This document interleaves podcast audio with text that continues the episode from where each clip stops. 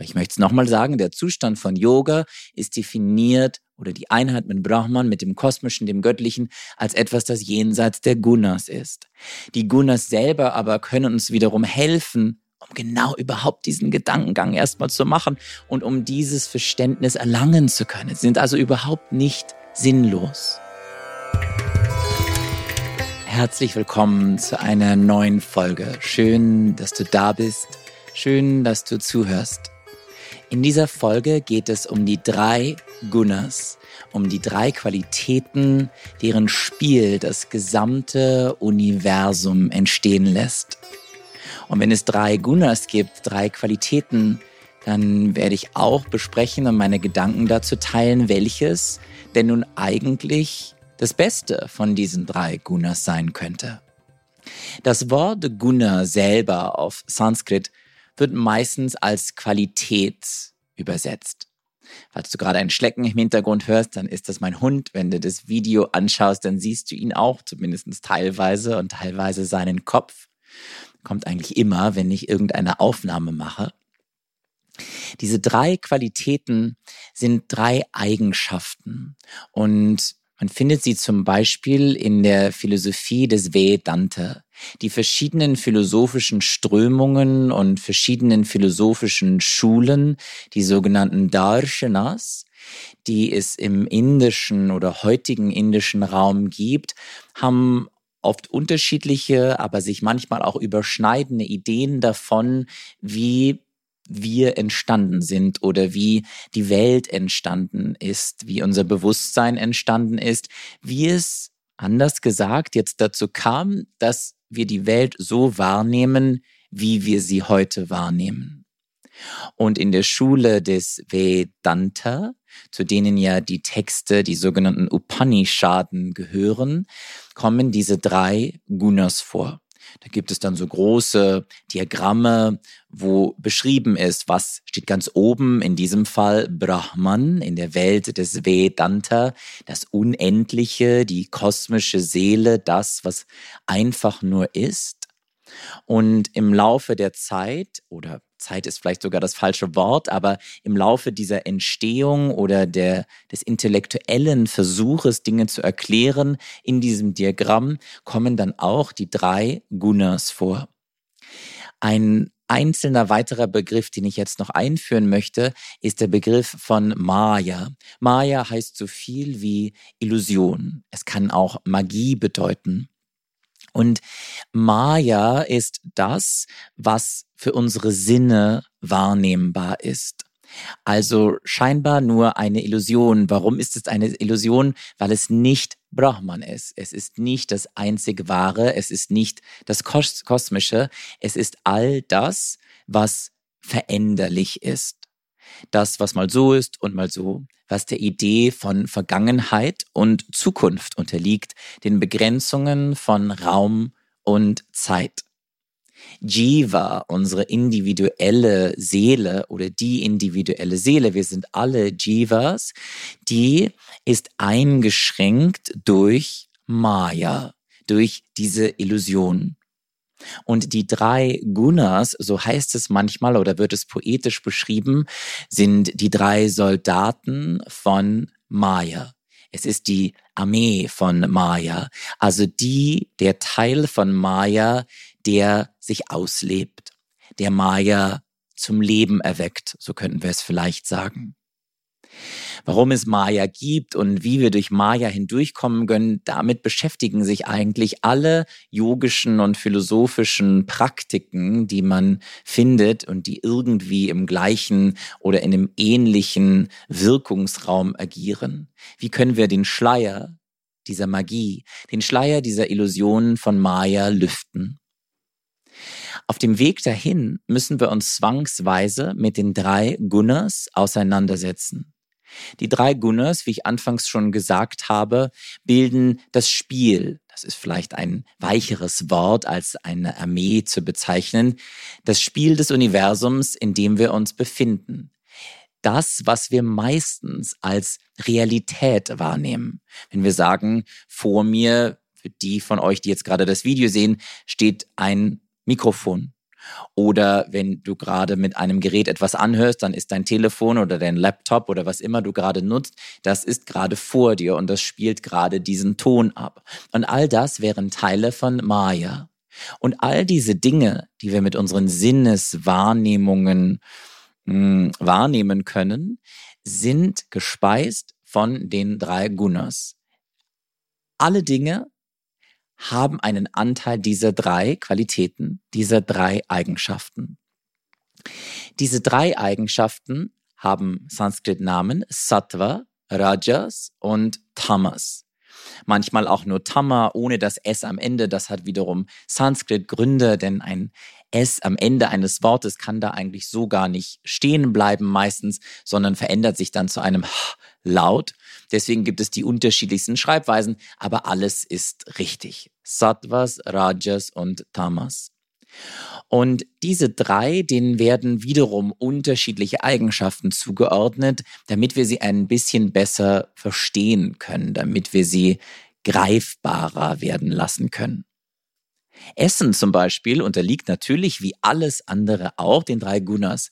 Und ich nutze jetzt mal das Bild des Essens, weil das meistens sehr einfach für uns ist, nachzuvollziehen. Tamasisches Essen, Tamas heißt so viel wie langsam, dunkel, lethargisch. Tamasisches Essen, so heißt es, ist alles Essen, was uns keine Lebenskraft spendet oder was selber eigentlich schon kaum noch Lebenskraft in sich trägt. Deswegen gilt alles Tote, also das tote Fleisch von anderen Wesen, unbedingt als tamasisches Essen. Auch Champignons und Tomaten werden oft zu dem tamasischen Essensbereich gezählt. Warum? Es hat auch wieder was mit der Idee von dunkel zu tun, wenn wir über Tamas sprechen. Das sind alles Pflanzen, die vornehmlich in der Dunkelheit wachsen. Also sogenannte Nachtschattengewächse. Und weil sie eben durch die Dunkelheit angetrieben werden, so könnten wir vielleicht sagen, werden sie in manchen Konzepten dem tamasischen Essen zugeordnet. Genauso wie es in manchen Traditionen üblich ist, Zwiebeln und oder Knoblauch auch dem tamasischen Essen zuzuordnen. Warum in diesem Fall? Das ist nicht so ganz direkt nachvollziehbar und hat dann eher was mit den anderen Ideologieanteilen einer Community zu tun. Es heißt, dass Knoblauch und Zwiebeln die sexuellen Energien antreiben und größer werden lassen.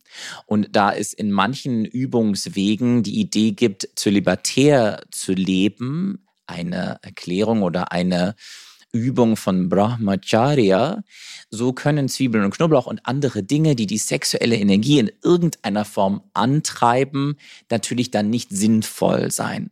Das ist schon der erste Hinweis darauf, dass häufig alles Tamasische als nicht so gut angesehen wird. Zumindest nicht für die sich auf dem Yoga-Weg befindliche Person. Kommen wir zum zweiten Guna. Rajas. Rajas ist das Feurige, Dynamische, das Bewegte. Beim Essen sind das zum Beispiel alle scharfen Dinge. Alle Dinge, die ein wirkliches, gefühltes Feuer in uns erwecken. Etwas, das uns feurig macht. In der Yoga-Praxis wären das zum Beispiel Praktiken, die eher dynamisch sind und die schnell sind. Aber da kommen wir gleich nochmal zu. Sattwisches Essen sind Dinge, die rein und leicht sind.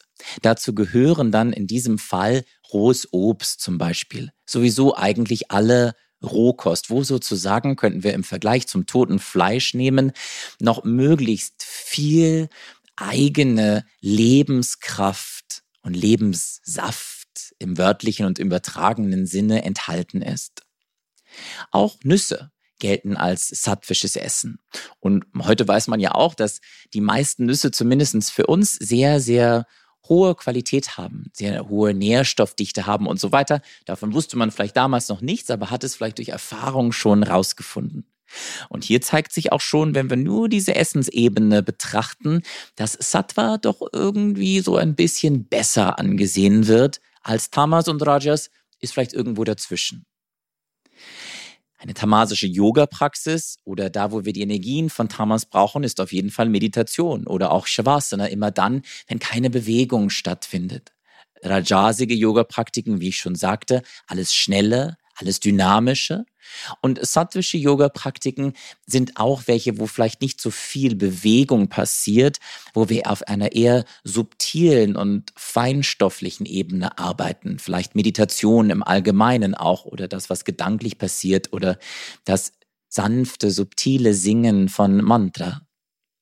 So können wir diese Gunas in allen möglichen Dingen einbauen. Ich mag zum Beispiel das Bild eines sattwischen Yoga-Lehrenden, von dem es heißt, er sitzt einfach nur da, nimmt eine Hand in Chin Mudra, Daumen und Zeigefinger zusammen, hält sie vor seinen Brustkorb und sagt nichts weiter. Und dann für manche von uns, die vielleicht sattwische SchülerInnen-Qualitäten in sich tragen, die sitzen dann vor diesem Lehrenden, der nur in Chin Mudra da sitzt und können alles verstehen. Und es ist ihnen alles klar. Und das ist vielleicht das beste Beispiel, warum Sattva manchmal als die bevorzugte Qualität der Yogis gesehen wird. Letztendlich ist der Zustand von Yoga die Befreiung des Jiva, der individuellen Seele, vom Schleier der Maya, der Illusion, der Magie, das Ziel. Und Yoga findet jenseits der drei Gunas statt. Also keines der Gunas ist mehr da. Aber vielleicht könnten wir Sattva als das einfachste Sprungbrett sehen, als der Moment, wenn wir so viele Sattwisches in unserem Leben und in unserer Yoga-Praxis wie möglich haben, dann ist es etwas leichter, diese drei Gunas hinter uns zu lassen und wieder diesen Aha-Moment zu haben, die sogenannte Erleuchtung, zu sagen, oh, ich bin Brahman, ich bin das Kosmische, ich bin eigentlich etwas das jenseits von Maya und jenseits von Jiva ist, jenseits dieses begrenzten Körpers, jenseits dessen, was vergänglich und was temporär ist. Aber ich möchte es nochmal sagen, der Zustand von Yoga ist definiert oder die Einheit mit Brahman, mit dem Kosmischen, dem Göttlichen, als etwas, das jenseits der Gunas ist. Die Gunas selber aber können uns wiederum helfen, um genau überhaupt diesen Gedankengang erstmal zu machen und um dieses Verständnis erlangen zu können. Sie sind also überhaupt nicht sinnlos. Und so sollten wir aufpassen, wenn wir sagen, oh, ich esse nur noch Sattwisches, ich umgebe mich nur noch mit sattwischen Menschen, weil ich bin ja ein Yoga übende Person. Ja, das mag hilfreich sein. Aber trotzdem ist Yoga jenseits der drei Gunas und hat nichts damit zu tun. Selbst wenn wir noch so sattwisch leben, ist der Zustand der Erleuchtung in dieser Definition zumindest nicht da.